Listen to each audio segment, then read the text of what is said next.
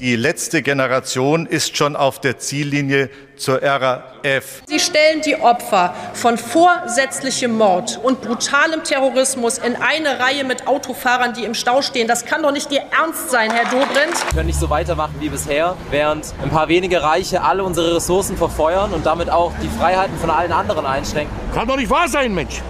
Müssen alle, alle Leute darunter leiden? Die Stimmung ist aufgeheizt, die Nerven liegen blank, nicht nur bei CSU-Mann Alexander Dobrindt und seiner grünen Konkurrentin Irene Mihalic. Seit Anfang der Woche versuchen Klimaaktivisten der letzten Generation die Hauptstadt lahmzulegen. Gestern blockierten sie den Berliner Stadtverkehr an mehr als 40 Stellen. Etwa 200 Demonstranten wurden festgenommen, 500 Polizisten waren im Einsatz. Es kam zu teils stundenlang Staus und Behinderungen. Wieder kamen auch mehrere Rettungswagen nicht durch. Mindestens einer von ihnen war nachweislich auf dem Weg zu einem medizinischen Notfall. Was eine der führenden Köpfe der letzten Generation dazu sagt und was die letzte Generation in den nächsten Tagen noch vorhat, das hören wir gleich. Außerdem tragen wir die hitzige Debatte von der Straße ins Podcast-Studio hinein und lassen einen Fürsprecher und einen Kritiker aufeinanderprallen, zumindest rhetorisch. Aus unserer Politikredaktion steigt dafür gleich Jasper von Altenbockum in den Ring und aus dem Feuilleton mein Kollege Claudius Seidel. Ich bin sehr gespannt auf die Rechtfertigung der Aktivistin und den kollegialen Schlagabtausch. Damit begrüße ich, Simon Strauß, Sie alle ganz herzlich hier im FAZ-Podcast für Deutschland heute am 25. April.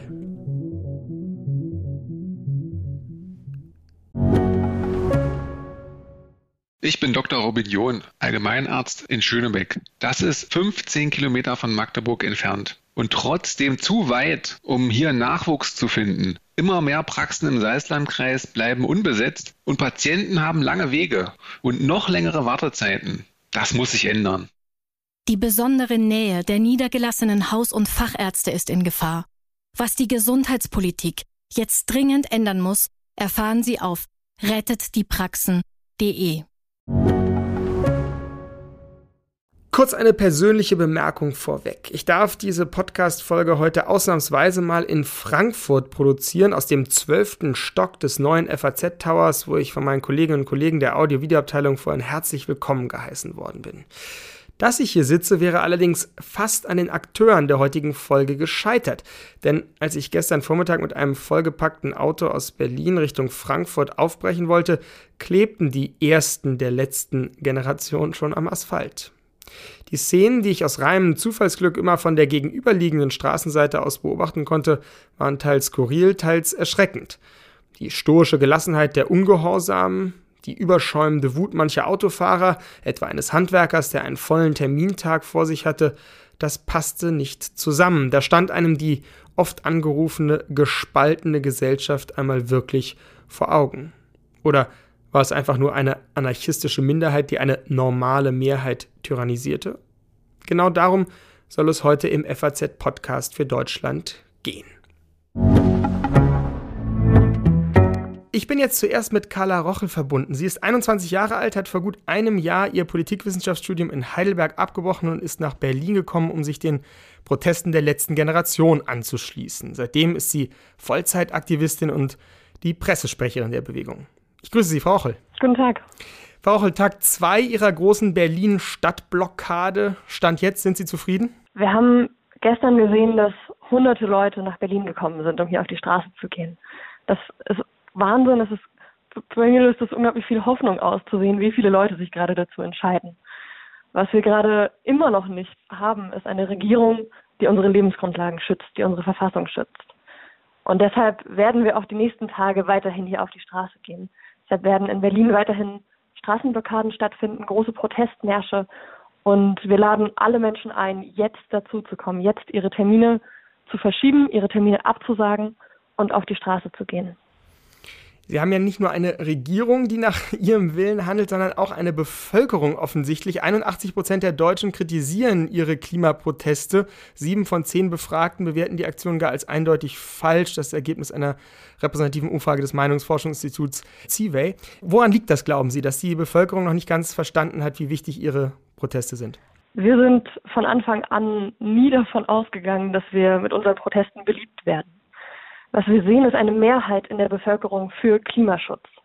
Und deswegen ist es auch gar nicht so wichtig, wie die Leute unsere Proteste bewerten, weil das die meisten Menschen, die sagen, ja, Klimaschutz brauchen wir jetzt sofort. Das ist das dringendste Problem unserer Zeit. Und ob sie unsere Proteste jetzt gut oder schlecht finden, ist eigentlich egal. Sondern was gerade wichtig ist, ist eben, dass sich jede Person überlegt, was jetzt gerade ansteht. Ob jetzt gerade wirklich der Geburtstag oder diese Feier wichtig ist oder ob wir jetzt auf die Straße gehen, um unsere Lebensgrundlagen zu schützen. Weil gerade rasen wir unbegrenzt weiter in die Klimakrise. Die Emissionen steigen. Die Regierung hat es nicht im Griff und wir sind jetzt in diesen zivilen Widerstand getreten, weil alle Protestformen vorher ignoriert wurden. Ziviler Widerstand hat in der Geschichte schon häufig zu den Veränderungen geführt, die wir brauchen. Dass ich überhaupt wählen darf, liegt daran, dass Leute Regeln gebrochen haben, Grenzen übertreten haben und gesagt haben, ich kann mir das hier einfach nicht länger gefallen lassen. Diese Ungerechtigkeit ist so groß, dass ich jetzt auf die Straße gehe. Und ja, dazu würde ich alle Leute auffordern. Dieser Logik, die ja erstmal einleuchtend klingt, daraus folgt natürlich auch, dass wenn die Politik und Regierung und auch die Mehrheit der Sache sich nicht ähm, positiv äußern, dann müsste man die Widerstandsform nochmal verschärfen. Verstehe ich Sie da richtig? Wir werden in unseren Protesten immer friedlich bleiben. Von Anfang an ist das unsere Prämisse. Wir werden aber mit immer mehr Menschen auf die Straße gehen und diese Störung weiter vergrößern. Weil wir sehen, dass einfach die Demonstrationen von Fridays for Future zum Beispiel ignoriert wurden, dass Petitionen ignoriert wurden, dass ich habe selber auch mit PolitikerInnen, mit BürgermeisterInnen gesprochen, dass das einfach nicht dazu führt, dass sich die Regierung an die Verfassung hält. Und das ist doch was, worauf wir uns eigentlich mal geeinigt haben, dass das wichtig ist, dass wir das von unserer Regierung erwarten können. Und ja, ich frage mich einfach, wie, wie ich als junge Frau auch Vertrauen in so eine Regierung haben soll, die es nicht schafft, die einfachsten Maßnahmen umzusetzen. Und deswegen, ja, würde ich sagen, diese Proteste werden weitergehen.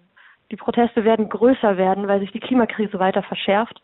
Und wir sind sofort bereit, von der Straße zu gehen, wenn die Regierung zu Gesprächen bereit ist und wenn sie erste Maßnahmen umsetzt. Hm. Ähm, sie sagen, Sie wollen immer friedlich bleiben. Jetzt gibt es ja, das wissen Sie immer wieder, die Vorwürfe, in Bezug auf Sanitäts- und Krankenwagen, dass die gestört werden, ebenfalls in ihrer Tätigkeit und dass da möglicherweise durchaus Menschen zu Schaden kommen. Wie sind Sie da intern mittlerweile verblieben? Wir haben seit dem allerersten Tag, seit der allerersten Straßenblockade immer eine Rettungsgasse. Menschen sind dort nicht auf der Straße angeklebt, sie sind bereit aufzustehen und das passiert immer wieder. Es gibt unzählige Videos davon, Rettungswagen wunderbar durch die Rettungsgasse durchfahren. Wir fordern natürlich die AutofahrerInnen dazu auf, auch eine Rettungsgasse zu bilden, wie in jedem einzelnen anderen Stau auch. Und was wir jetzt einfach gerade sehen, ist, dass unser Leben, dass unsere Gesundheit gefährdet ist durch die Klimakrise jeden Tag mehr. Und dass wir deshalb auf die Straße gehen müssen. CDU-Generalsekretär Mario Chai hat heute Nacht gesagt ähm, oder in Aussicht gestellt, dass es jetzt entscheidend sei, dass, Zitat, der Staat mit allen Mitteln durchgreift ähm, gegen Sie, gegen Ihre Aktivistinnen und Aktivisten. Äh, machen Ihnen solche Worte Angst? Solche Worte sind Zeitverschwendung. Die Leute gehen auf die Straße, weil wir in wenigen Jahren und Jahrzehnten eine Wasserknappheit haben werden, weil nicht mehr genug Essen für alle da sein wird. Die Leute werden sich nicht davon abhalten lassen, dass jetzt wieder härtere Strafen gefordert werden. Es wurden in den letzten Wochen auch Menschen zu, zu Haftstrafen verurteilt, die jetzt hier wieder in Berlin auf der Straße sind. Diese Zeit haben wir nicht, uns mit dieser Diskussion irgendwie rumzuschlagen. Das ist die Meinung und Einschätzung von Carla Rochel. Vielen Dank für Ihre Zeit. Sehr gerne. Die Proteste werden weitergehen und sie werden möglicherweise sogar noch stärker werden, so die Aussicht, die Carla Rochel uns allen eben gegeben hat. Da können wir uns also auf etwas gefasst machen. Die Vorstellung, dass eine Regierung unmittelbar und vollumfänglich auf die Forderungen einzelner Protestgruppierungen einzugehen habe, ist natürlich gelinde gesagt ambitioniert. Man stellt sich vor, was das für Pull-Effekte nach sich zöge, denn auch Kokainlegalisierer oder Reichsbürger könnten dann ja ein gleiches Recht einfordern. Und doch auch als Erinnerung daran, dass historisch betrachtet nicht die ausgewogene Debatte am Verhandlungstisch, sondern der zivile Ungehorsam auf der Straße Veränderungen in Gesellschaft und Politik angestoßen haben, ist eben nicht ganz so leicht von der Hand zu weisen. Hören wir jetzt einmal Volkes Stimme. Eben habe ich ja schon eine offizielle Umfrage zitiert, aber ganz im Sinne von Winston Churchill, ich traue keiner Statistik, die ich nicht selbst gefälscht habe, hören wir jetzt eine kleine eigene Straßenumfrage, die meine beiden Kolleginnen Claudia Bote und Ann-Sophie Herzner gestern in der Frankfurter Innenstadt durchgeführt haben. Dass die Berliner die Proteste skeptisch sehen, ist einigermaßen klar, aber hat man in Frankfurt vielleicht mehr Verständnis? Auf der einen Seite kann ich schon die Zielsetzung verstehen. Ich finde nur die Umsetzung, die Maßnahmen manchmal sehr radikal. Eigentlich eine sehr gute Bewegung und man muss tatsächlich irgendwie auch polarisieren, um äh, irgendwie gehört zu werden von der Politik. Aber ich denke, dadurch, wie die Aktionen durchgeführt werden, fehlt die ganze Message, die dahinter steht, irgendwie weg. Also ich finde gut, wenn junge Menschen sich artikulieren und ihre Meinung in die Gesellschaft einbringen. Ich finde es schlecht, wenn dabei Straftaten begangen werden. Ich sag mal so, wenn die Gesellschaft darunter leidet, finde ich, das ist, ist in Ordnung. Also auch wenn ich da im Stau stehe, muss eine solidare Gesellschaft aushalten, dass sich Leute auf die Straße kleben. Die Leute sollen alle ein bisschen entspannen. Also ich stehe nicht dahinter. Ich finde das äh, schlecht, diese Aufkleberei. Ich denke, es gibt bessere Aktionen als das. Wenn ich da stehen würde, ich weiß nicht. Man ist geneigt, drüber zu fahren. Man ist geneigt, drüber zu fahren. Ziemlich rabiate Worte, die auch in Frankfurt für die Proteste der letzten Generation verloren werden, wobei es durchaus auch gewogenere Stimmen gibt. Ein klassischer Fall für eine Debatte also. Und auch wenn die FAZ das Format des Pro und Contra aus gutem Grund weniger oft bemüht als unsere Konkurrenz, wollen wir heute einmal ein kleines Debattenduell veranstalten. Als Sparringspartner dazu bereit erklärt haben sich freundlicherweise auf der einen Seite Jasper von Altenbockum, einer unserer meinungsstärksten Kommentatoren bundesrepublikanischer Innenpolitik aus der Politikredaktion. Ich grüße Sie, Herr von Altenbockum. Hallo, Herr Strauß. Und auf der anderen Seite Claudius Seidel, im ersten Leben Filmkritiker, aber mindestens im zweiten und dritten kritischer Beobachter unserer Gesellschaft mit besonderem Interesse an allem, was Jugend tut und bedeutet. Ihnen, lieber Herr Seidel, ein herzliches Willkommen nach Berlin. Grüß Gott, Herr Strauß. Und without further ado, wie es im Englischen heißt, starten wir jetzt unser kleines Debating Club Format. Jeder von Ihnen hat jetzt eine Minute Zeit. Ich, wir stoppen das auch für ein Eingangsstatement. Dann kommen wir zum Schlagabtausch und am Schluss nochmal zu einem Schlussstatement. Ein bisschen wie Jugend debattiert, aber genau darum geht es ja. Herr Seidel, Sie haben die erste Minute. Okay, ich habe großes Verständnis für die letzte Generation. Sie sind nämlich die Verlierer der Demokratie und zwar aus drei Gründen. Grund eins: Demokratie kann Zeit nicht wirklich denken. Das heißt, es werden Entscheidungen gefällt von Leuten, die deren Folgen nicht mehr ertragen müssen. Der Median der Gesellschaft ist 48 Jahre. Leute entscheiden, die Jungen müssen es ausbaden und diese Entscheidungen sind nicht revidierbar. Punkt zwei. Die Jugend ist aus demografischen Gründen, weil meine Generation zu wenig Kinder gezeugt hat, in der radikalen Minderheit. Bis die die Mehrheit haben, werden noch Jahrzehnte vergehen. Man müsste also für sie im Grunde Minderheitenrechte wie für Dänen in Schleswig-Holstein oder für Sorben in Brandenburg konstruieren. Sie sind einfach in der Minderheit, obwohl es sie immer treffen wird. Und Punkt drei, der größte Zynismus ist, die Entscheidungen, die jetzt getroffen werden, die werden auch noch mit ihrem Geld exekutiert. Die Schulden, die wir heute machen, um sozusagen klimatechnisch das Falsche zu tun, müssen die auch noch bezahlen. Soll man sich wundern, dass sie zu radikalen Methoden greifen? Danke, Herr Seidel. Herr von Altenbockum.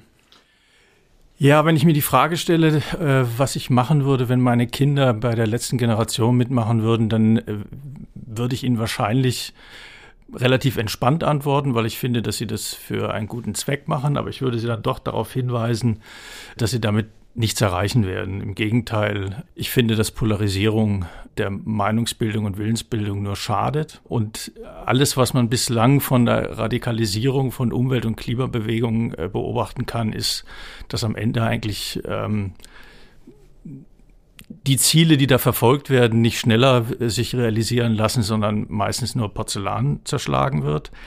Ich würde auch grundsätzlich sagen, der Vorwurf, dass nichts passiere oder dass nichts geschehe, dass Politik nichts mache, den finde ich geradezu grotesk, wenn man sich die Debatten äh, ansieht, die gerade zum Beispiel in der Ampelkoalition stattfinden.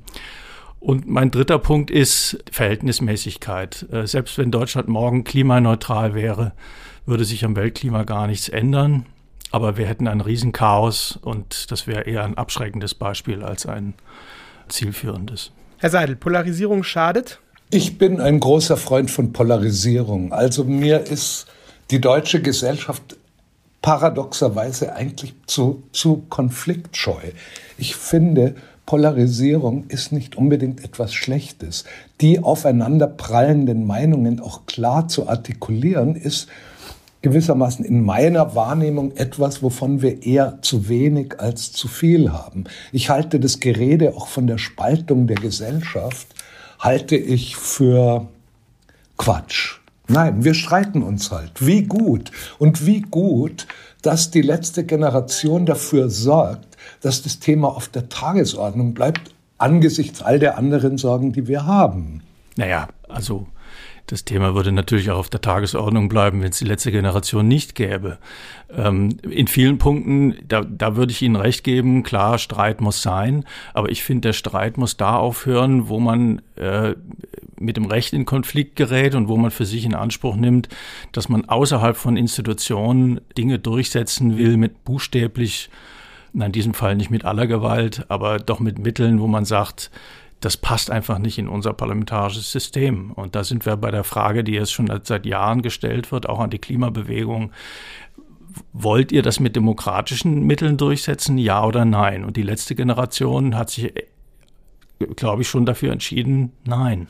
Also ich muss, Herr von Altenbockum, in diesen Tagen immer dran denken, wie ich im Jahr 2020 nicht zur Arbeit fahren konnte und ich muss mit dem Auto fahren, weil ich Pendler bin weil ganz Berlin von Traktorfahrern zum Beispiel blockiert war. Ich kann mich erinnern an Lkw-Blockaden und ich kann mich erinnern an Reaktionen aus Politik und Gesellschaft, die sehr viel verständnisvoller waren, warum die Bauern kämpfen für ihre legitimen Rechte, die Lastwagen kämpfen für ihre legitimen Rechte und legen auch äh, sozusagen die Infrastruktur lahm. Ja, selbst der Bahnstreik legt die Infrastruktur lahm und die Leute ertragen es. Und jetzt kommen Leute und legen nicht nur für ihre eigenen Interessen, sondern gewissermaßen fürs Gesamtinteresse die Infrastruktur relativ harmlos, mal einen Tag lang lahm und plötzlich wird ihnen vorgeworfen, sie seien Gewalttäter an der Schwelle zum Terror und so. Diesen Furor kann ich mir nur mit schlechtem Gewissen erklären. Ja, also da haben Sie, was, was äh, äh, Streiks angehen, haben Sie natürlich einen Punkt, aber das ist natürlich immer im Rahmen einer, einer klaren institutionellen Regelung. Da gibt's äh, Spielregeln, die, die, die dann auch vor Gericht eine, eine Rolle spielen. Bei Bauernprotesten, also das macht's ja nicht besser. Also ich finde, äh, klar, das ist genauso illegal wie, wie sich auf den Asphalt zu kleben. Ähm, ich, ich glaube, man kann aber, ähm, wie soll ich sagen, man kann einen ein Streit so nicht führen, weil wenn jeder zu dem Mittel greifen würde, dann wäre wär unsere, unsere ganze Entscheidungsstruktur, die wir brauchen, um konsensfähige Ergebnisse zu erzielen, wäre einfach aus den Angeln gehoben. Äh, deswegen, ich muss auch sagen, das ist auch ein Punkt, der, der mir wichtig ist. Ähm, wenn wir Klimaschutz erreichen wollen, und das sind ja doch, das merken wir doch jetzt auch an der politischen Diskussion, ja doch auch radikale Maßnahmen, die da durchaus angebracht sind. Wenn wir das durchstehen wollen und einen gesellschaftlichen Konsens erreichen wollen, dann, dann können wir es uns, glaube ich, nicht leisten, dass einzelne Gruppen dann ihre Ziele, die immer wieder darüber hinausgehen, äh, mit Gewalt durchsetzen wollen. Ich sage jetzt bewusst Gewalt, weil das natürlich Mittel sind, die andere einfach an dem hindern, was sie machen müssen, ja, bis hin zu den, den berühmt-berüchtigten Noteinsätzen. Ja.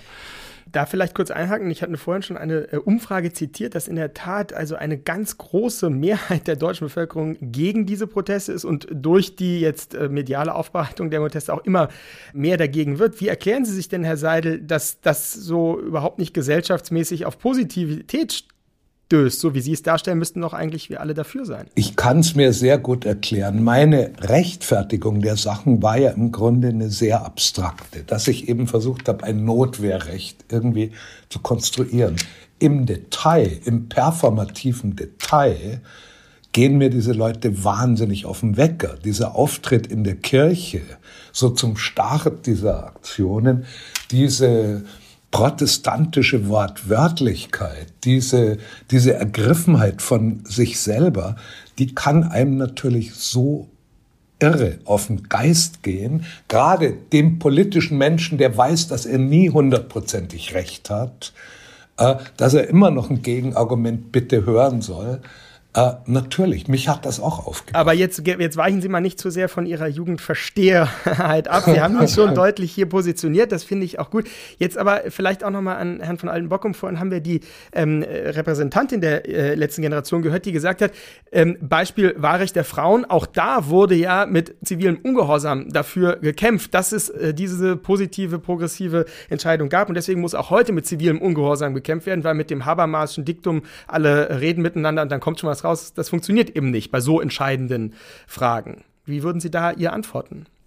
Ja, ich würde ihr wahrscheinlich äh, erstmal antworten, dass äh, dieses Wahlrecht in Umständen erkämpft wurde, die sich fundamental von denen unterscheiden, in denen wir heute leben. Wir, wir leben in einer funktionierenden Demokratie und ich glaube, jede Minderheit hat die Möglichkeit, ähm, hier zu, zu, zu Wort zu kommen und auch äh, innerhalb der Institutionen äh, sich Geltung zu verschaffen. Ich meine, die Grünen sind ja das, das beste Beispiel dafür.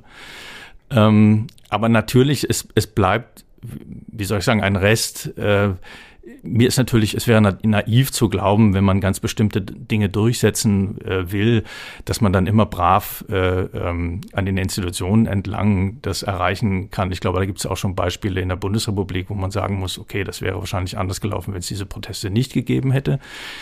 Ähm, aber die, ich, ich, ich glaube, die, die, die Frage der Berechtigung ist dann immer noch mal eine andere. Ähm, also der Klassiker, wenn Sie so wollen, ist, ist äh, die Atomkraftbewegung, ja, die das im Grunde genommen gekippt hat. Da würde ich heute sagen, da hat sich eine Minderheit durchgesetzt, die nicht das Richtige wollte. Aber klar, was ist schon das Richtige? Das wird in der Demokratie immer ausgehandelt.